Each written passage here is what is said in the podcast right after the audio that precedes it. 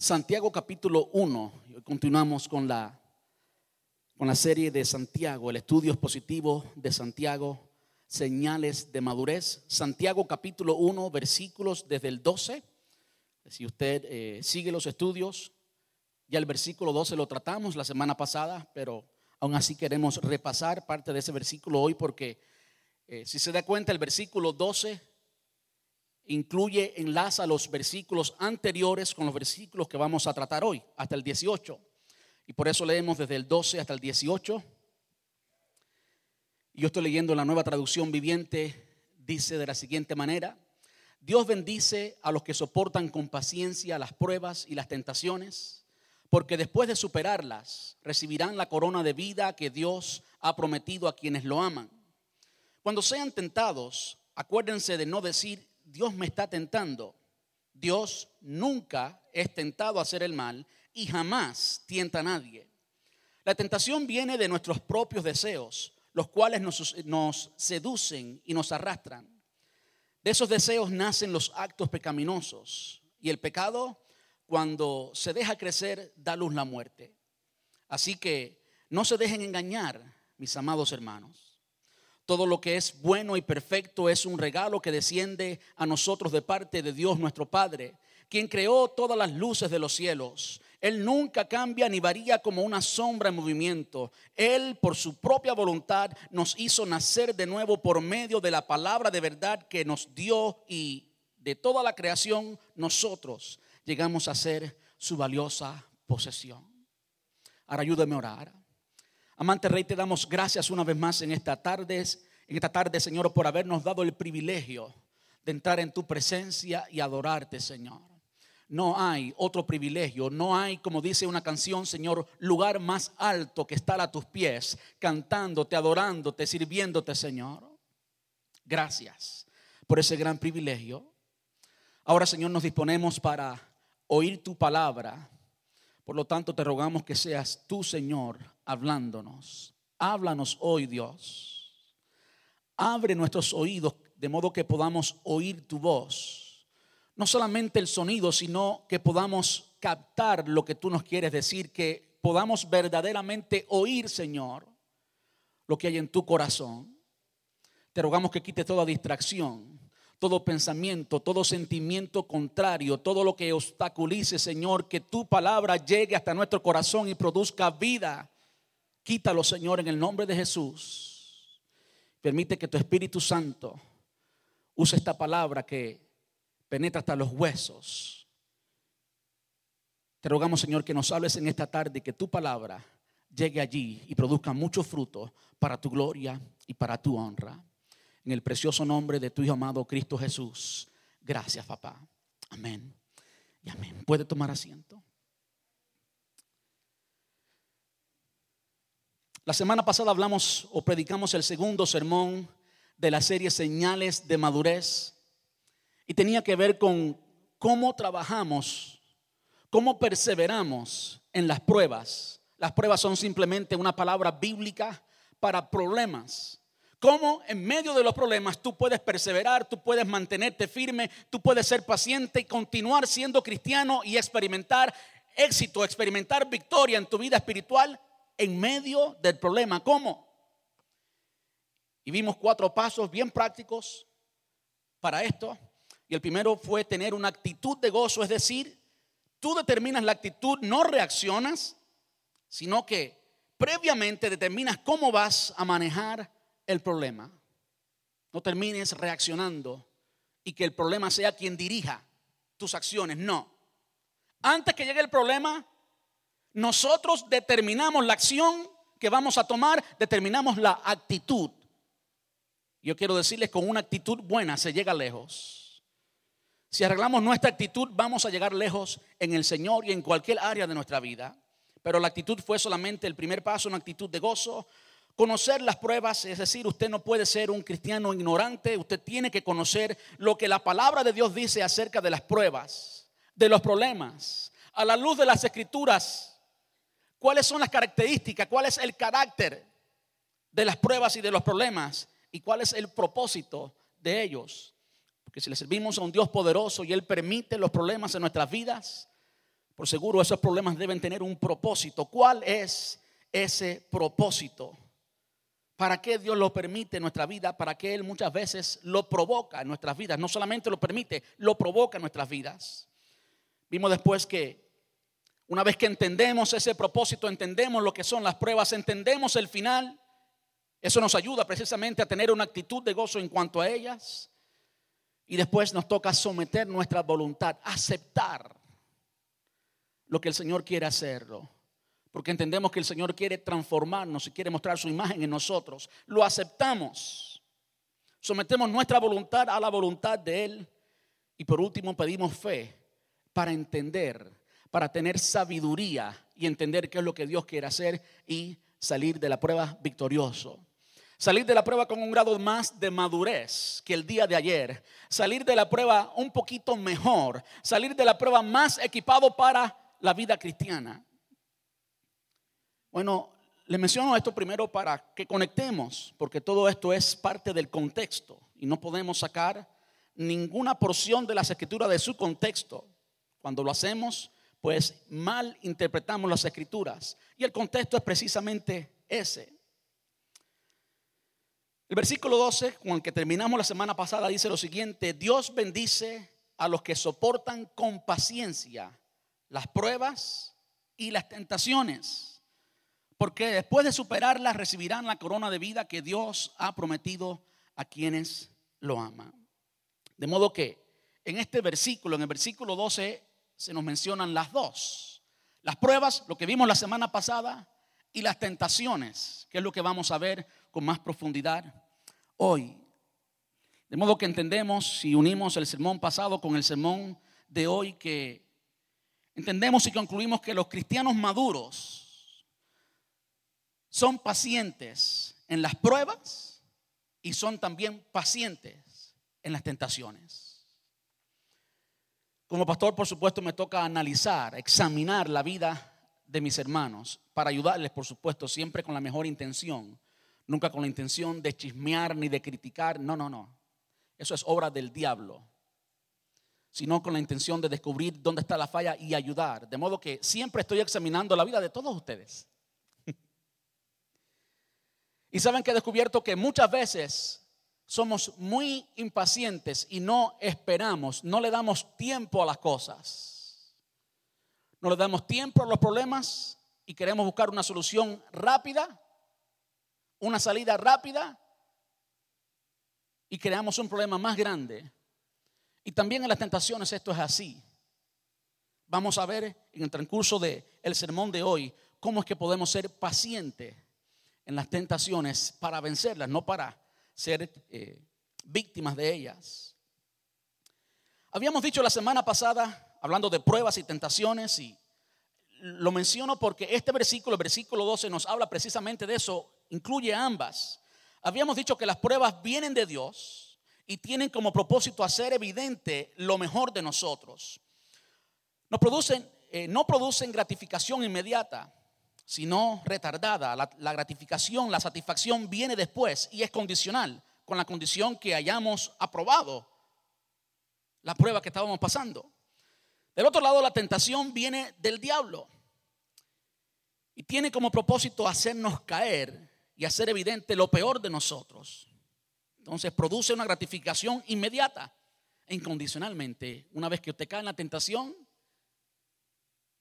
usted disfruta esos primeros minutos. Hay una gratificación inmediata. Lo que pasa es que usted no mide después el dolor que causa eso, el dolor que causa en el corazón de Dios y el dolor que usted se está causando a usted mismo cuando usted cede a la tentación. Ahora mire cómo la versión Reina Valera nos habla este versículo, el versículo 12. Santiago 1:12 dice, "Bienaventurado el varón que soporta la tentación." Escuche bien, porque cuando haya resistido la prueba, Bienaventurado el varón que soporta la tentación, porque cuando haya resistido la prueba, entonces recibirá la corona de vida. ¿Por qué Santiago y claro, entendemos que no es simplemente Santiago. Santiago estaba inspirado por el Espíritu Santo. Santiago no se le ocurrió esto y comenzó a escribir. No. Santiago escribió lo que salía de la boca de Dios y esto es lo que salía de la boca de Dios. ¿Cómo es que Santiago mezcla básicamente las dos, las pruebas y las tentaciones, cuando hemos enseñado, hemos visto claramente que la prueba viene de Dios y que la tentación no viene de Dios. Pero vamos a verlo hoy. El origen y propósito de las pruebas, el origen y propósito de las pruebas está en Dios. Dios nos da las pruebas, nos mete en problemas, en circunstancias para darnos una oportunidad para ejercitar nuestra fe y así formar su carácter en nosotros. Y así hacer que el carácter de Dios termine siendo nuestro carácter. Son oportunidades que Dios nos da, que básicamente nos fuerzan a poner en práctica aquello que hemos creído, aquello que hemos aprendido de la palabra. Y cuando ponemos en práctica eso que hemos aprendido de la palabra, entonces el carácter de Cristo está siendo formado en nuestras vidas y está terminando siendo nuestro propio carácter. Esa es la meta. Que tú llegues a experimentarlo al punto que se convierta en parte de tu vida, en parte de tu experiencia, en parte de tu identidad, en parte de lo que tú eres.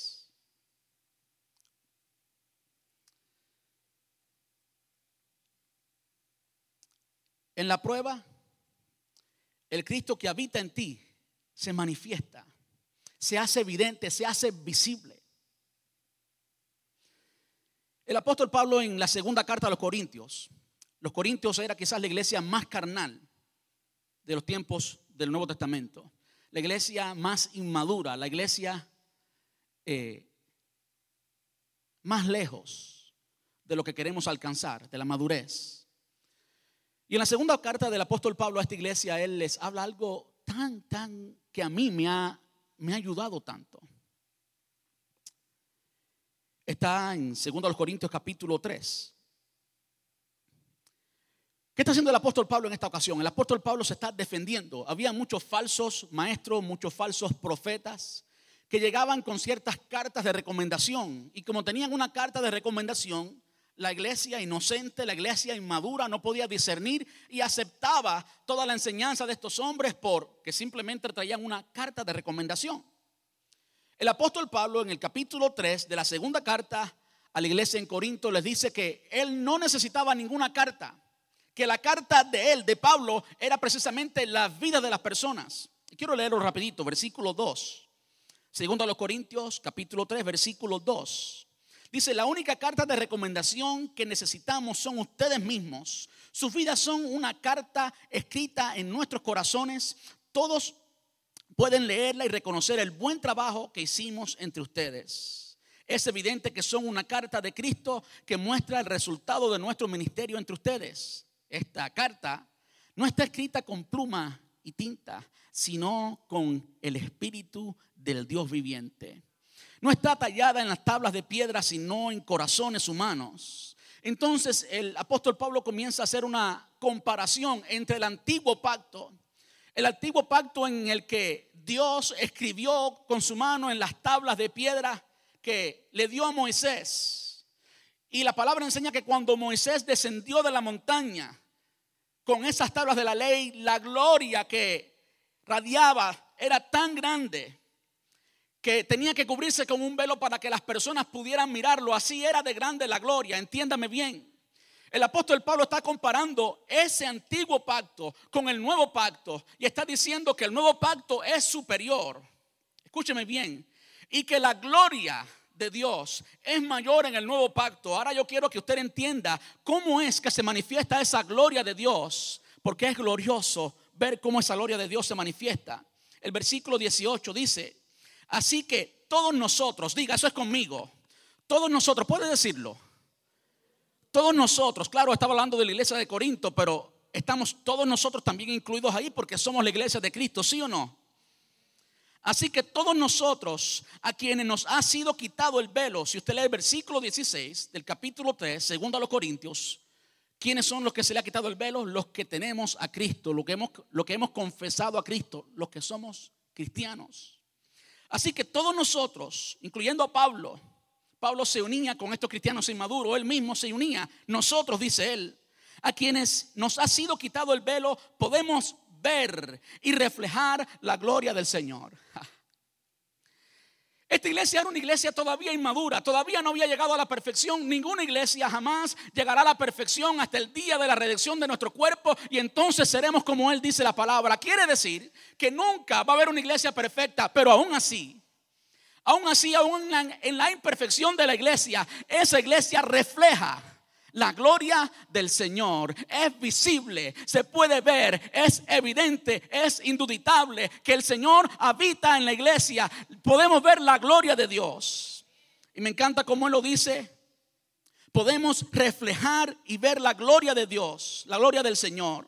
El Señor quien es el Espíritu nos hace. Me encanta cómo habla del Espíritu porque el pasaje que vimos anteriormente también nos habla cómo es que el Espíritu Santo es quien hace reflejar esa gloria. El Señor, quien es el Espíritu, nos hace más y más parecidos a Él a medida que somos transformados a su gloriosa imagen. Me encanta como lo dice la Reina Valera. Dice la Reina Valera, por tanto nosotros todos, escuche bien ahora, hablando de el velo, de la comparación del antiguo pacto con el nuevo pacto y cómo el nuevo pacto es superior al antiguo pacto, que el pacto en la sangre de Cristo en el cual estamos tú y yo, los cristianos, es mayor al pacto de la ley de Moisés con toda la gloria y con la montaña llena de humo y con todos los milagros. El pacto que tú y yo estamos teniendo hoy, que afirma nuestra relación con Dios hoy, es superior y refleja una gloria mayor. Dice la versión Reina Valera, mirando a cara descubierta como en un espejo la gloria del Señor. Yo no sé si cuando tú te miras en el espejo, tú ves la gloria del Señor. A lo mejor tú ves solamente lo físico, pero yo quiero decirte, hay gloria en ti. El hecho que tú seas simplemente salvo de demanda un milagro de Dios que Él te salvó y que te dio vida cuando estaban muertos en tus delitos y pecados. Hay gloria en ti si vives en Cristo Jesús. Ahora yo quiero que entendamos cómo es que eso se experimenta, cómo es que esa gloria de la que habla el apóstol Pablo, la cual tiene todo creyente, tócate en el pecho y di, yo tengo la gloria de Dios. Tú en mí puedes ver la gloria de Dios. Aunque no sea perfecto, la puedes ver. Aunque no sea perfecto, Él ya está presente. Ahora, ¿cómo es que esa gloria de Dios llega a formarse en ti? Bueno, es precisamente a través de las pruebas. Normalmente cuando oímos de gloria en la iglesia pensamos en un servicio glorioso como ahorita cuando estábamos cantando la gloria de Dios. Y sí, esa es una dimensión, una forma de la gloria de Dios, pero es solamente una forma. Hay otra forma que tú y yo tenemos que verla y es aquella producida precisamente por las pruebas. ¿Cómo sucede eso? Bueno, cuando Dios pone en tu camino personas despreciables, escuche bien, personas difíciles de amar, personas que te tratan mal, personas infieles, para mostrar el amor de Dios a esas personas. Ahí estás teniendo una oportunidad para que ese amor ágape, no el eros, no el filos, no el amor erótico, no el amor de familia, sino el amor de Dios, lo que Dios es, que ahora vive en ti, sea manifiesto y tú puedas amar a esa persona que es despreciable, a esa persona que nadie quiere ver, a esa persona que nadie quiere conocer, esa persona que te desprecia y te trata mal, tú tienes el poder de amarlo porque en ti habita Dios y Dios es amor. Eso es la gloria de Dios cuando tú puedes amar a esa persona despreciable que nadie quiere tratar. Otro ejemplo, y con este termino. Dios te pone en circunstancias totalmente absurdas, totalmente adversas. Cuando de repente tus circunstancias se salen de tu poder, se salen de tus manos y tú no puedes hacer nada y depende, todo sale, todo sale mal. Todo sale mal. Es una prueba. Algo que tú no causaste. Algo en lo cual Dios te metió. Dios te metió allí. ¿Por qué Dios te metió allí? Porque en ti habita la paz de Dios. Porque en ti habita el gozo del Señor. Porque en ti habita el fruto del Espíritu Santo. Dominio propio. ¿Y cómo se va a hacer evidente? ¿Cómo se va a hacer visible si tú nunca estás en una necesidad? Que el fruto del Espíritu salga y sea visible. La semana pasada, mientras yo estaba predicando aquí, mi mamá estaba en un accidente en la esquina, un accidente grande. Gracias a Dios está aquí, está todo bien. La semana pasada los líderes de nuestra iglesia había alguien fuera, alguien que no estuvo aquí el domingo, estoy hablando de todos los líderes de la iglesia, uno de las líderes estuvo en el hospital, otro líder también estuvo tan enfermo que casi llega eh, yendo al hospital. Bienvenidas sean las pruebas porque en medio de la prueba podemos reflejar la gloria de Dios. Cuando tu vida natural corre naturalmente, tú no necesitas que la gloria de Dios sea reflejada. Tú puedes resolver las cosas naturalmente. Pero cuando hay problemas, es necesario mostrar el Cristo que habita en nosotros. Cuando hay problemas es una oportunidad para que la gloria de Dios se convierta de conocimiento a experiencia y tú comiences a vivir lo que es la vida cristiana y comiences a hacer esto, a reflejar gloria. Ahora, esas mismas circunstancias, y aquí es donde está el medio del asunto y donde vamos a unir esto con las tentaciones. Santiago decía que Bienaventurado el varón que soporta la tentación, porque cuando haya resistido la prueba, ¿cómo es que Santiago puede mezclar algo tan glorioso como una prueba en la que Dios quiere transformar tu carácter en el poder del Espíritu Santo y reflejarse en ti? ¿Cómo es que Él puede mezclar esto con la tentación? Bueno, es que esas mismas circunstancias en las que Dios te puso, escuche bien, Satanás las presenta, Él no las puede originar. Satanás no es creador, él nunca origina nada, él no crea nada. En puertorriqueño se dice Satanás es un presentado. Dice así. Yo sé que gramaticalmente y todo está medio, debería decirse presentado, pero eso está muy fino. Presentado. Satanás es un presentado. Él quiere meterse y aquello que Dios hizo y que Dios destinó para moldear tu carácter y reflejar su gloria, ahora Él quiere presentar eso, Él quiere hacerlo ver de una forma diferente para engañarte. Él se aprovecha de nuestra naturaleza caída y pecaminosa, de nuestras faltas, usando nuestras emociones y sentimientos para que tú respondas de una forma contraria al propósito de Dios, que es mostrar su gloria en ti, mostrar la imagen de Él en ti, y actúes en desobediencia. Es decir, no reflejando la gloria de Dios, sino tu naturaleza caída, tu hombre natural, quien eres tú naturalmente. De modo que eso nos lleva a entender un poquito más qué es. ¿Qué es la tentación? Yo le traigo dos definiciones bien prácticas que no la busqué en ningún diccionario. Dice, la tentación es tu respuesta natural ante una oferta engañosa de Satanás en la que él ofrece darte algo bueno pero en la forma de conseguirlo violas la ley de Dios, eres desobediente, pecas, y por lo tanto terminas separado de Dios. Eso es lo que es la muerte, separación, la separación de Dios. Otra definición de tentación es una tentación es una oportunidad de conseguir algo bueno de una forma mala y fuera de la voluntad de Dios. De modo que para entender lo que es una tentación, que muchas veces Pensamos que es todo malo. Si todo fuera malo, usted lo identificara inmediatamente y no cayera en la tentación. Satanás siempre tiene que usar elementos positivos para engañarte, si no, no te puede engañar.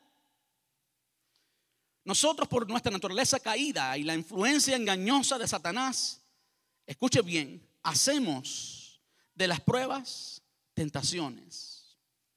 Si la tentación nace, se procesa, se aprueba y se ejecuta en y por nosotros. De modo que nosotros somos los responsables. La tentación nace no en Dios, sino en nosotros. Se procesa, se aprueba, se ejecuta en y por nosotros. De modo que los responsables somos nosotros. Y usted puede decir, ¿y el enemigo no es responsable? No. Él va a hacer lo que él hace todo el tiempo. Que el Señor lo reprenda, sí. Él tiene sus malos planes, sus malos deseos, pero tú puedes bien ignorarlo. ¿Cuántos de ustedes han ido a pescar alguna vez y no ha pescado absolutamente nada? O yo soy, yo soy el único mal pescador aquí.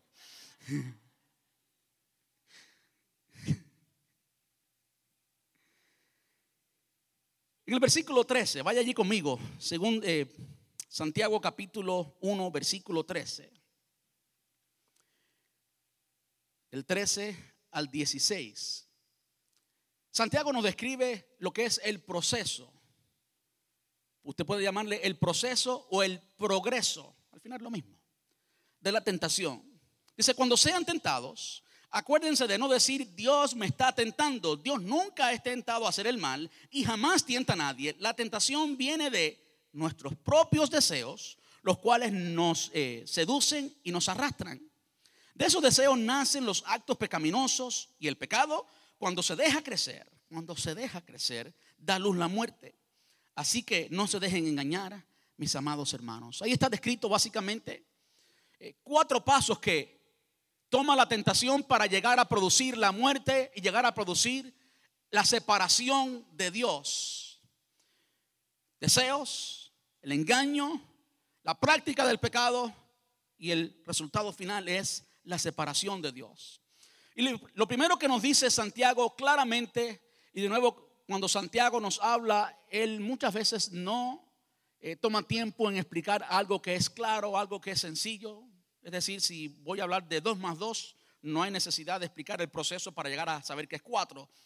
Este es el pensamiento de Santiago cuando él nos dice que cuando alguien es tentado no diga que viene de parte de Dios porque Dios ni él puede ser tentado jamás. Él nunca, él no tiene ninguna inclinación al mal. Él es absolutamente santo y por lo tanto, él nunca siente ninguna inclinación, deseo a hacer mal. Dios no puede ser tentado y tampoco desea el mal para ninguno de nosotros. Por lo tanto, el origen, escuche bien, de la tentación jamás viene de Dios. Sí, Dios te puso, como habíamos dicho antes, en esa circunstancia, pero el propósito de Dios es reflejar su gloria en ti. Ahora, donde nace la tentación es en nosotros como respuesta a esa circunstancia. Y lo vemos claramente allí, cuando dice la tentación viene de nuestros propios deseos, de nuestros propios deseos. Ahora, cuando hablamos de deseos, hablamos de emociones, de sentimientos. Los deseos no son necesariamente malos. Los deseos son dados por Dios. ¿Sí o no? Los deseos son dados por Dios. Dios nos hizo naturalmente con deseos. Son buenos en sí mismos, no son malos. Esas emociones son buenas en sí mismas, no son malas, son neutrales. Usted puede usarla para bien o para mal. Por ejemplo, el hambre y la sed. El hambre y la sed son sentimientos que tenemos, emociones que tenemos que nos dejan saber que tenemos que alimentarnos y nos impulsan a comer y beber para simplemente poder existir. ¿Ha usted intentado alguna vez tomarse un vaso de agua sin tener sed? Eso es un sufrimiento. ¿Ha tratado alguna vez? ¿Alguna vez usted ha escuchado a alguien que habla de nutrición y le dice, tiene que tomarte tanta cantidad de agua al día? Y lo que pasa es que si usted tiene un trabajo sedentario, usted no siente la necesidad, la necesidad de tomar tanta agua, pero como usted sabe que tiene que tomar agua, pues allá va la persona inteligente, obediente, a tratar de tomar agua. Y cuando vas por la mitad de la botella, ¿qué vas? No puedes más. Porque tomar agua sin tener sed es un sufrimiento, no es un placer. Pero qué bueno es tomar agua cuando uno tiene sed. ¿Sí o no? Qué bueno es encontrarse con una botella así sudando, bien fría, cuando alguien tiene sed. O cuando tienes mucha hambre, encontrarte con un buen hamburger o con un buen plato de la comida favorita tuya. ¿De verdad que lo disfrutamos? ¿Sí o no? ¿Será eso malo, disfrutarlo? ¿Sí o no? No, Dios lo puso allí. Dios puso la sed para que tú pudieras disfrutar el agua cuando la necesitas. Y Dios puso en ti el hambre para que pudieras disfrutar la comida cuando la necesitas. Eso es bueno. Los sueños y el cansancio. Dios puso ese sentimiento, ese... Eh, esto que experimentamos que nos da sueño. ¿Cuándo qué? Cuando nuestro cuerpo está cansado y necesita simplemente recargar la batería, por decirlo así. Y que el cuerpo se limpie y cree nuevas energías para el día siguiente, eh, los órganos y todo continúe en salud. Si usted no tuviera el deseo de dormir, ¿ha tratado de dormir sin sueño? Sí, yo he tratado de dormir sin sueño, no puedo. Nadie puede dormir sin sueño. Aunque yo creo que tengo un don especial para eso, pero eso lo dejamos para después. En cualquier hora del día yo puedo sentarme y decir voy a dormir y termino durmiendo, pero bueno. A veces lo he intentado y no lo he logrado. Dios lo pone ahí, es natural en nosotros. Y al final los deseos sexuales. ¿Quién los puso allí? Los puso, los puso allí Dios. ¿Con qué intención? Con que podamos disfrutar a la hora de procrear y llenar la tierra. Si no, usted no tuviera niño ni niña. Porque si no hay deseo, no ocurre nada. Y si no ocurre nada, pues no hay procreación. No hay multiplicación, no podemos llenar la tierra. Es evidente que Dios nos equipó con deseos para que pudiéramos disfrutar, hacer las cosas que naturalmente debemos hacer. ¿Sí o no? Ahora es cuando los queremos satisfacer en una forma fuera de la voluntad de Dios que son pecados. Para usar los mismos ejemplos, el hambre y la sed. Comer es normal, pero la glotonería es pecado. O robar para comer es pecado. O estar pensando todo el tiempo en la comida, glotonería. O comer más con los ojos que con la boca. Glotonería es pecado.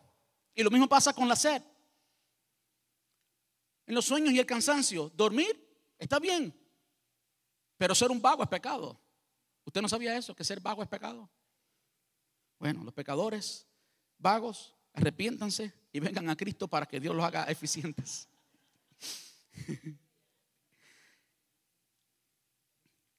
El coito en el matrimonio es normal, es saludable, es bueno. Los cristianos debemos ser aquellos que disfrutamos más eso.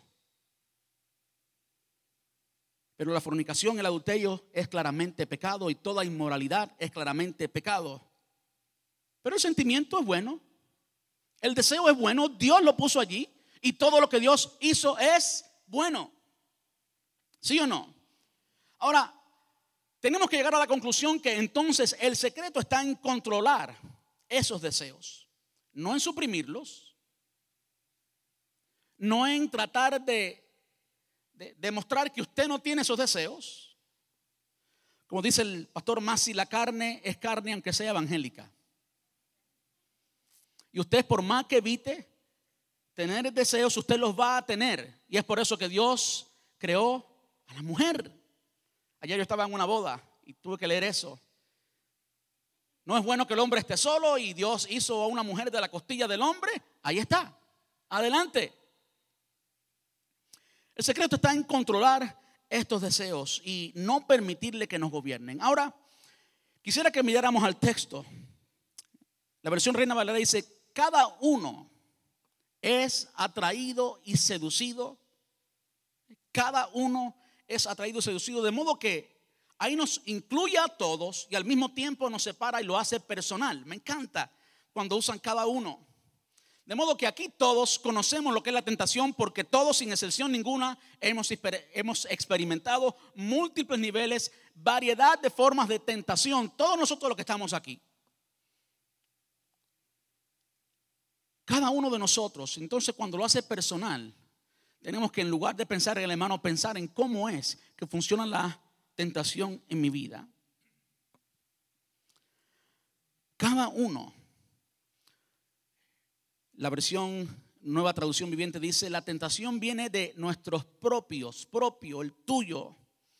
De modo que una de las cosas, escúcheme bien, que tenemos que hacer para vencer en la tentación es conocernos conocernos bien y ser honestos con nosotros mismos, mirarnos en el espejo de la palabra y descubrir cómo es que Dios nos hizo, porque Dios no nos hizo a todos iguales, todos somos diferentes, cada uno nos separa, lo hace independiente, nuestros propios deseos, tus deseos son diferentes a mis deseos, por lo tanto, por lo tanto tus tentaciones van a ser diferentes a mis tentaciones.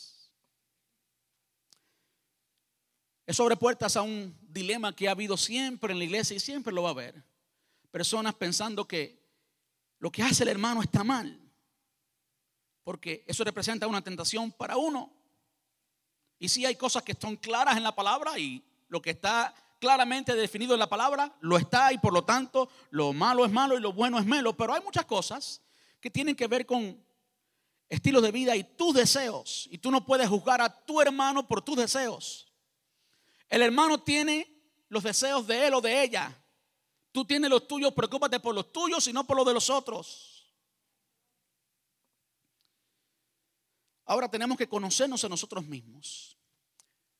Y como seres habituales que somos, como criaturas habituales que somos, usted y yo tenemos la capacidad de entrenarnos para básicamente cualquier cosa.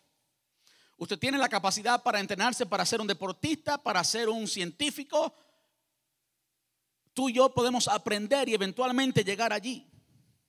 Ahora en nuestra vida emocional, en nuestros deseos, también tú puedes entrenar esos deseos.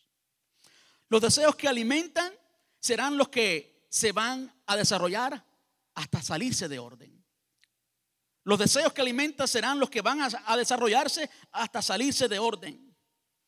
De modo que yo te pregunto en esta noche, ¿qué estás haciendo de ti mismo? ¿Qué estás haciendo de ti mismo? ¿Con qué estás alimentando tus emociones, tus sentimientos? Yo quiero decirle, todo lo que entra por los ojos, por los oídos, alimenta indiscutiblemente nuestra alma.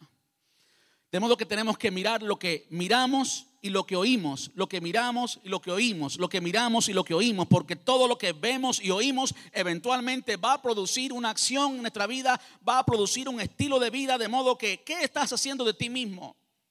¿En quién te estás convirtiendo poco a poco? Tenemos que analizarnos y saber qué exactamente es lo que estamos produciendo, porque tenemos que conocernos a nosotros mismos y saber que nuestros propios deseos son los que nos llevan a pecar, son los que nos ah, hacen propensos a la tentación. Y esto es lo primero, nuestros deseos. Lo segundo, los deseos es nuestras emociones, en nuestros sentimientos. Lo segundo es en nuestro intelecto y es el engaño. Dice el versículo 14, la tentación viene de nuestros propios deseos, los cuales nos seducen y nos arrastran. Nos seducen y nos arrastran. La reina Valera dice, cada uno es atraído y seducido. ¿Y cómo es que sucede esto? Bueno, esto sucede, el enemigo nos pone una trampa, nos pone una carnada para usar el ejemplo de la pesca que a los hombres nos gusta mucho, aunque yo soy muy mal pescador, pero todavía me gusta. Y todos conocemos el concepto de poner la, carnada en el anzuelo, de modo que engañemos al pescadito y cuando él pique, pues cayó en la tentación, cayó en la trampa. La tentación, la trampa incluye que no veamos lo que está detrás, que no veamos las consecuencias. Y ahí está la clave, ver las consecuencias. Lot nunca se hubiera mudado a Sodoma si no hubiera visto las llanuras fértiles de allí del valle de Jordán. Si no hubiera visto cómo el agua corría y cómo era una tierra fértil. Génesis capítulo 13, versículo 10. David nunca hubiera cometido adulterio si hubiera visto las consecuencias de su pecado con aquella mujer, la muerte del niño, la, violación de, de la hija de Tamar. Si él hubiera visto eso, Nunca hubiera cometido el adulterio. De modo que una de las cosas que sucede en la tentación es que no vemos. Somos engañados. Es por eso que es importante, es necesario no jugar con la tentación, no entretener, no meditar, no darle la vuelta a, que nos, a aquellas cosas que nos invitan a violar la ley de Dios. En una iglesia en Cuba en la que estuve había un hermano que era un pícaro. Y el pastor en una ocasión dijo, usted sabe, todos nosotros tenemos la... Ah, el intento de mirar cuando una mujer bonita pasa y una mujer deseable pasa con el cabello así, todas las curvas y demás, no tenemos que, describir más. Y usted no cierra los ojos, usted ve la, la persona y descubre todo lo que hay allí decía el pastor mío, el pecado está cuando usted mira dos y tres veces. Y el hermano dice, no, yo miro solamente una vez.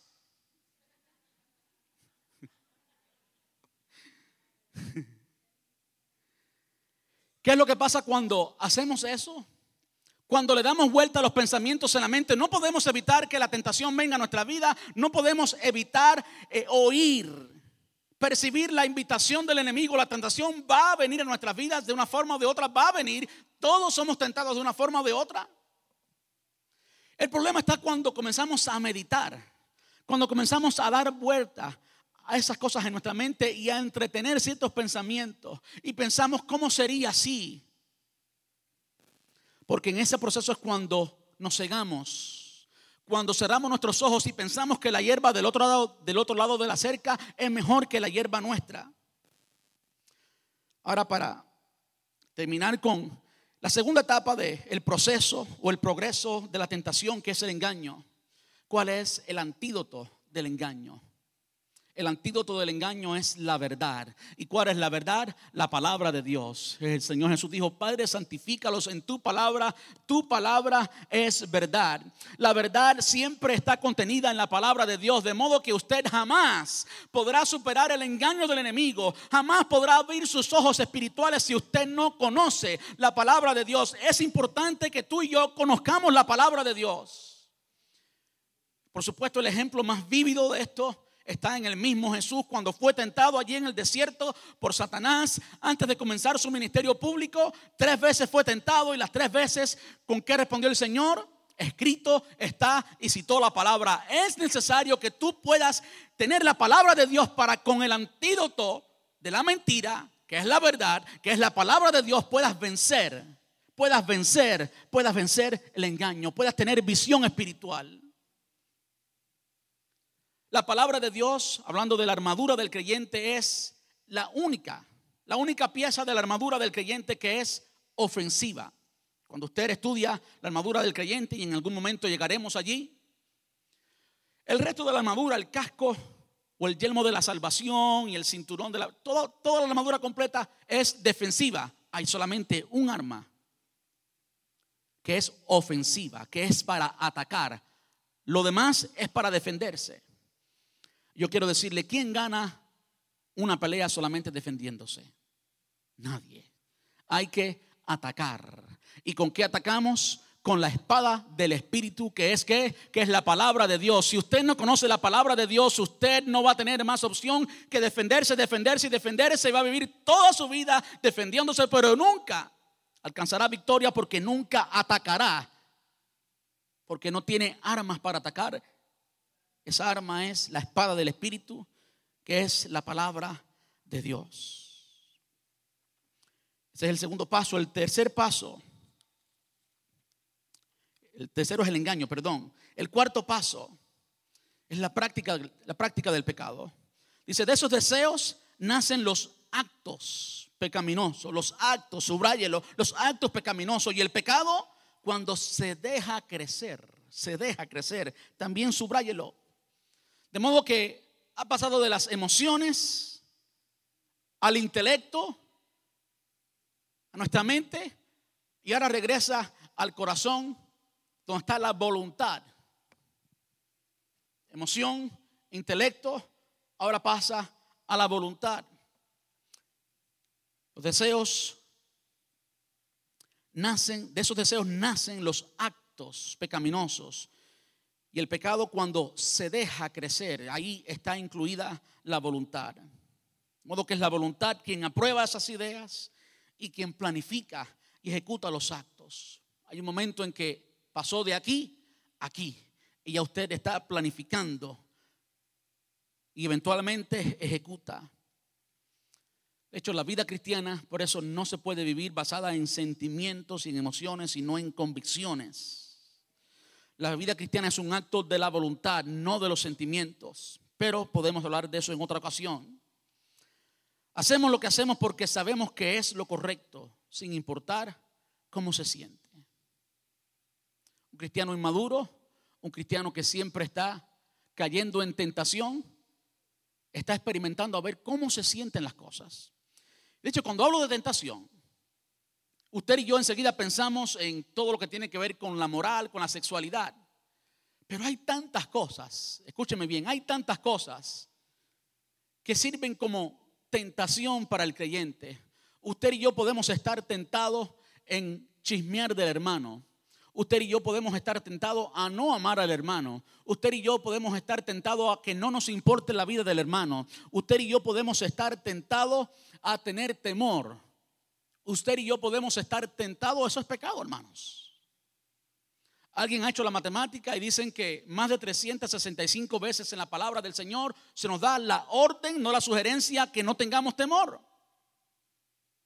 ¿Por qué consideramos que eso es una sugerencia y no un mandamiento?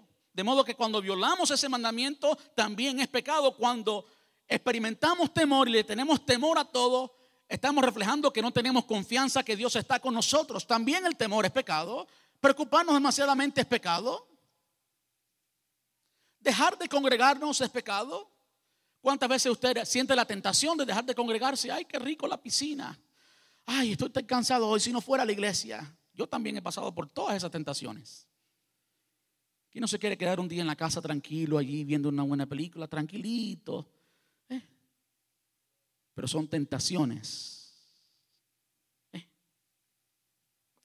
Cuando la tentación termina siendo un acto de la voluntad, allí hemos planificado y hemos ejecutado el acto, y termina con la muerte, la separación de Dios. Y el pecado cuando se deja crecer, de nuevo está la voluntad, da luz la muerte. Así que no se dejen engañar. Miren cómo dejen, está ahí dos veces. Está diciendo nuevamente que es la voluntad. Tú tienes la capacidad para dejar o no dejar para dejarte engañar o para no dejarte engañar, para dejar que el pecado continúe o para detenerlo.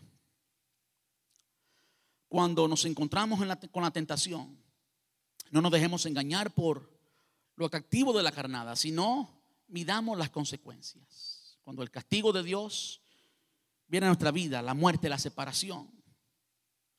Entonces, desde el versículo 13 hasta el versículo 16, lo que Santiago nos está diciendo, ¿sabes qué? Este es el proceso.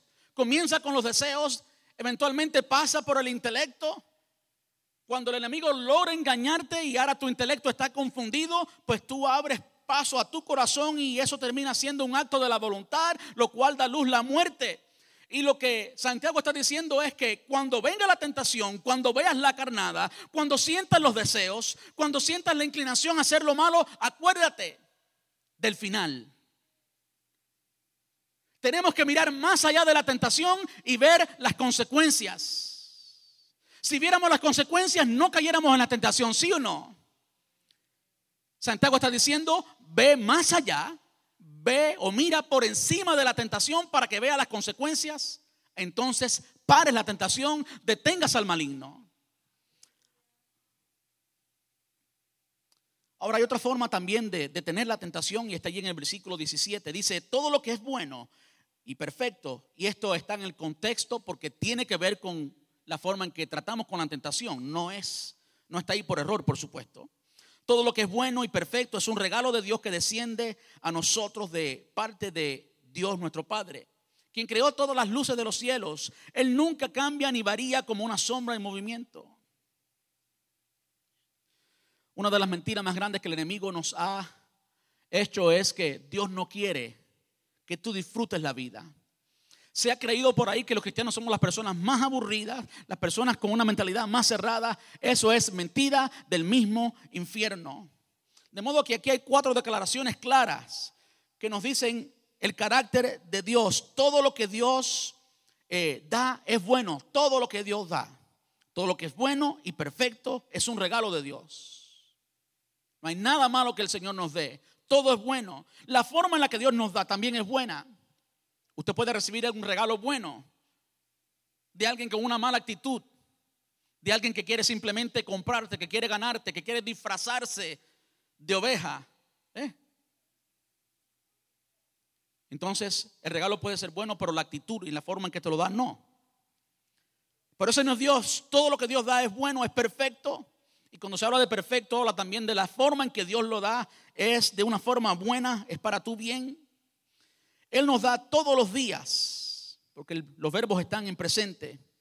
Desciende a nosotros de parte de nuestro Dios. No descendió, no está hablando de la obra redentora en la cruz del Calvario, no, no, está hablando del presente, de ahora que vienen de Dios. Y que Él no cambia. Quiere decir que Dios todo lo que nos da es bueno, nos da cosas buenas constantemente y eso va a ser así para siempre. ¿Eh? ¿No es bueno el Señor? Cuando usted entiende que Dios quiere que tú disfrutes, que Él ha hecho las cosas para que tú las disfrutes, tú no vas a quererle la mentira al enemigo. Vamos a ver en las escrituras. A mí me encanta ver en Génesis, Génesis capítulo 1. Escucha hermanos, cómo Dios te miró a ti y pensó en ti cuando Él hizo todo lo que hizo. Escúcheme bien. Entonces dijo Dios, Génesis 1.26, hagamos al hombre a nuestra imagen y semejanza. Conforme a nuestra semejanza y señoré en los peces del mar. Anteriormente había descrito cómo Él creó los peces del mar y señoré los peces del mar y en las aves de los cielos, lo que había creado anteriormente, y en las bestias, lo que había creado anteriormente, y en toda la tierra, y en todo animal que se arrastra sobre la tierra. Y creó Dios al hombre a su imagen y semejanza, varón y hembra los creó. Y los bendijo Dios y les dijo, fructificad y multiplicaos, llenad la tierra y sojuzgadla y señoread sobre los peces del mar, en las aves del cielo y en todas las bestias que se mueven sobre la tierra. Y dijo Dios, he aquí que os he dado toda planta que da semilla, que está sobre la tierra y todo árbol que da fruto y que da semilla os será para comer, para que tú lo disfrutes y toda bestia de la tierra y todas las aves del cielo y todo lo que se arrastra sobre la tierra en que hay vida, toda planta verde le será para comer. Y fue así. Y vio Dios, versículo 31, todo lo que había hecho y aquí que era bueno en gran manera. Dios es bueno, sí o no. Y para que Dios hizo todo eso, aquí lo dice claramente, para nosotros. Todos saben el, todos saben el, el pecado que cometió el, rey David, ¿verdad? El hombre conforme al corazón de Dios fue en una ocasión adúltero y ese pecado trajo muchos otros pecados. David estaba, como habíamos dicho antes, estaba ciego. Había sido engañado por sus deseos. Vio aquella mujer desnuda bañándose, eso activó todos sus deseos. Y no vio, escúcheme bien para que usted identifique el patrón que ya vimos anteriormente, no vio las consecuencias y aún después de hacer el pecado, cometer el pecado y hacer todo lo que hizo, que no sé cómo lo vio, porque mandar a matar a alguien, oiga, tiene que estar bien ciego para no darse cuenta de lo que uno está haciendo. ¿Eh? Así lo hizo David. David estaba tan ciego que cuando el profeta Natán va a donde está él y le narra una historia, por supuesto, inspirado por el Espíritu Santo, Dios le está hablando a David y está describiendo su propia vida, Dios le está diciendo a David lo grande de su pecado y lo que él había hecho. Y David dice, no. A ese hombre que tú estás describiendo, le dice el profeta Natán, hay que matarlo. Así de ciego estaba David. Entonces el profeta Natán le dijo, ese hombre eres tú. Y entonces David escribió el Salmo 51, ten piedad de mí, oh Dios, conforme a tu misericordia. Conforme a la multitud de tus piedades, borra mis rebeliones, porque mi pecado está delante de ti. Continúa diciendo. Ahora miren en el segundo libro de Samuel, capítulo 12, versículos 7 y 8, cómo es que Dios le habla a David. Y aquí lo que queremos ver es que cuando descubrimos la bondad de Dios y lo bueno que Dios es con nosotros, entendemos que la oferta de Dios es mayor, es mejor que todo lo que el enemigo intente ofrecernos. ¿Usted me entendió bien? La oferta de Dios para ti es mejor. Los placeres de Dios para ti son mejor que toda la porquería que el mundo te pueda ofrecer. Que toda la porquería que el diablo quiera ofrecerte. Dios te da algo mejor que verdaderamente entrega lo que tú estás buscando. Él puso allí el deseo, Él lo va a satisfacer completamente. Entonces Natán le dijo a David, tú eres ese hombre. El Señor Dios de Israel dice, Escuche bien, hermano. Yo te ungí rey de Israel y te libré del poder de Saúl. Te di la casa de tu amo, sus esposas y los reinos de Israel y Judá. Y si eso no hubiera sido suficiente, te había dado más, mucho más. Qué bueno es el Señor. Es por eso que el salmista escribe después el Salmo 103 y dice, bendice alma mía Jehová y no olvides, no olvides, no olvides ninguno de sus beneficios. Él es quien perdona todas tus iniquidades. Él es el que sana tus dolencias. Él es el que rescata del hoyo tu vida. El que te corona de favores y misericordia. El que sacia de bien tu boca de modo que estés fuerte. Jehová es el Dios que hace justicia sobre ti. Dios ha sido y es bueno. Precisamente fue la bondad de Dios lo que usó José cuando se encontró con aquella mujer que quería tener relaciones con él. Génesis 39, 8. José se negó. Le dijo, mire, le contestó él, mi amo confía en mí, me puso a cargo de todo lo que hay en, en, su casa. Nadie aquí tiene más autoridad que yo. Él no me ha negado nada, con excepción de usted, le dice a la mujer, porque es su esposa. ¿Cómo podría yo comer, eh, cometer semejante maldad? Sería un gran pecado contra Dios. La motivación de José era la bondad de Dios con su vida. El Salmo 84, versículo 11 dice, pues el Señor Dios es nuestro sol y nuestro escudo. Él nos da gracia y gloria. De todo lo bueno que Dios nos da. Y después dice algo. El Señor no negará ningún bien a quienes hacen lo correcto, a quienes hacen lo que es correcto. Escucha hermanos, no hay nada bueno que el Señor te niegue. Todos tus deseos van a ser completados en Él. Todos, absolutamente todos. Por último, lo que dice Santiago en cuanto a cómo vencer la tentación es que tú puedes porque Él habita en ti. Tú puedes porque Él habita en ti. Dice el versículo 18 y con esto terminamos.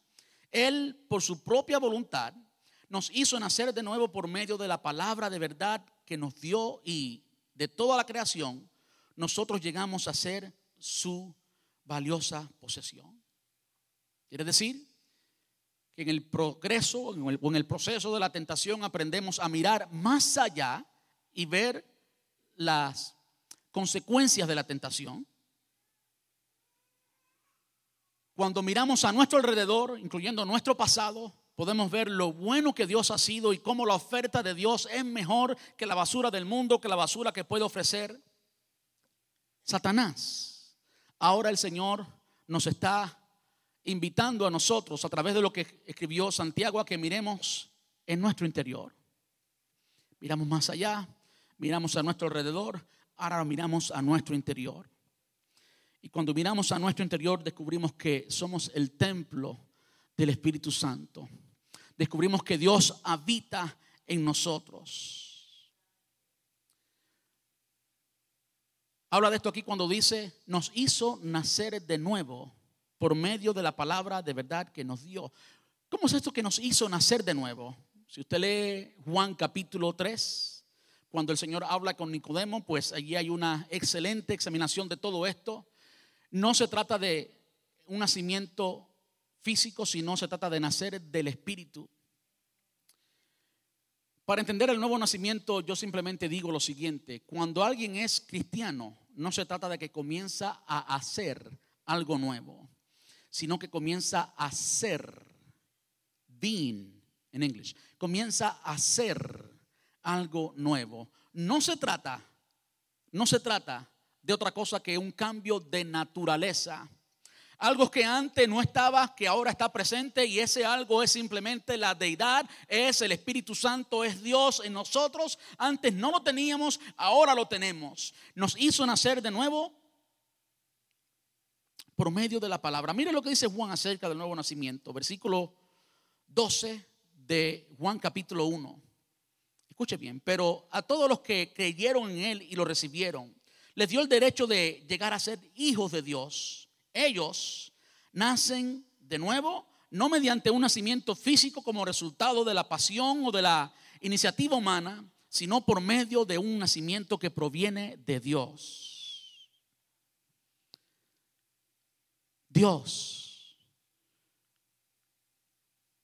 te hizo nacer de nuevo y puso su espíritu en ti y ahora eres nueva criatura. Eres nueva criatura porque hay algo nuevo en ti y ese algo nuevo es el Espíritu Santo y va a dar fruto y va a cambiar tu vida. En ti, dentro de ti habita la deidad, dentro de ti habita todo el poder de Dios, dentro de ti habita aquello que puede cambiar toda tu vida, de modo que tú y yo podemos vencer la tentación. Hay algo también importante que nos dice aquí, no nos alcanza el tiempo para seguir hablando de esto, dice que somos nacidos por medio de la palabra. Usted se da cuenta que en la Biblia, en la palabra de Dios, el Espíritu y la palabra están siempre unidos. ¿Cuál es la palabra del Espíritu? La, ¿Cuál es la espada del Espíritu? La palabra de Dios. Y en múltiples ocasiones, y no nos alcanza el tiempo para revisarlas hoy, cuando nos habla de espíritu, también nos habla de la palabra. ¿Saben por qué? Porque la palabra es inspirada por el espíritu. La palabra son los pensamientos escritos del espíritu. La palabra y el espíritu son una cosa. De modo que no hay forma de separar el uno del otro. Cuando alguien dice un disparate, dice que se lo dijo el Espíritu Santo, pues usted puede estar seguro que no fue el Espíritu Santo porque Él no se va a contradecir a sí mismo. Él no va a contradecir lo que ya está escrito en su palabra.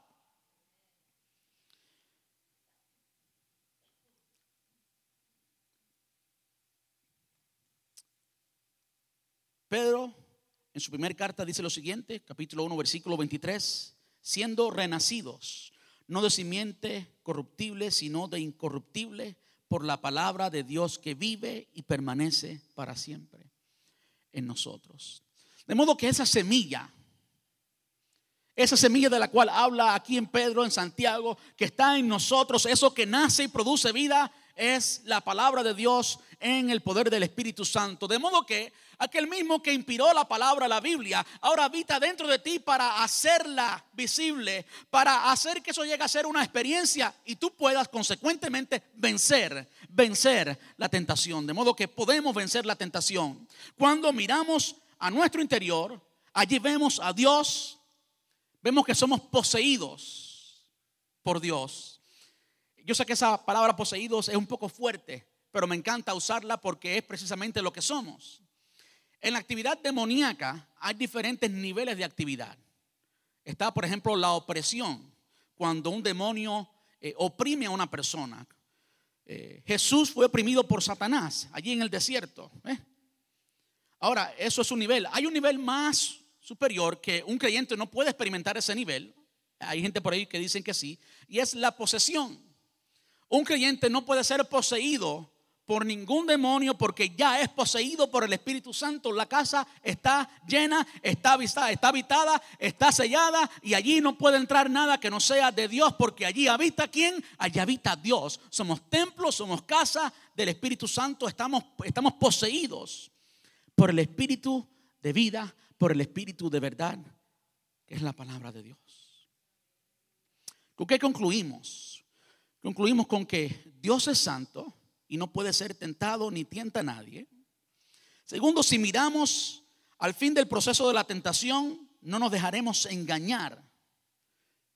Si miramos al fin del proceso, entendemos que el fin es muerte, el fin es separación de Dios, las consecuencias son malas, las consecuencias las vas a pagar, de modo que si mira las consecuencias, vas a parar la tentación en cualquiera de los niveles, ya sea en el deseo, ya sea en el intelecto, ya sea en el acto de la voluntad, pero en algún momento cuando tú miras a las consecuencias, paras la tentación.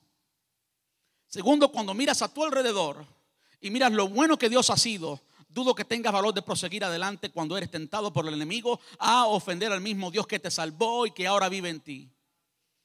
Y tercero, cuando miras a tu interior, te das cuenta que tú puedes vencer la tentación, que en ti habita el Espíritu del Todopoderoso, de modo que sí puedes.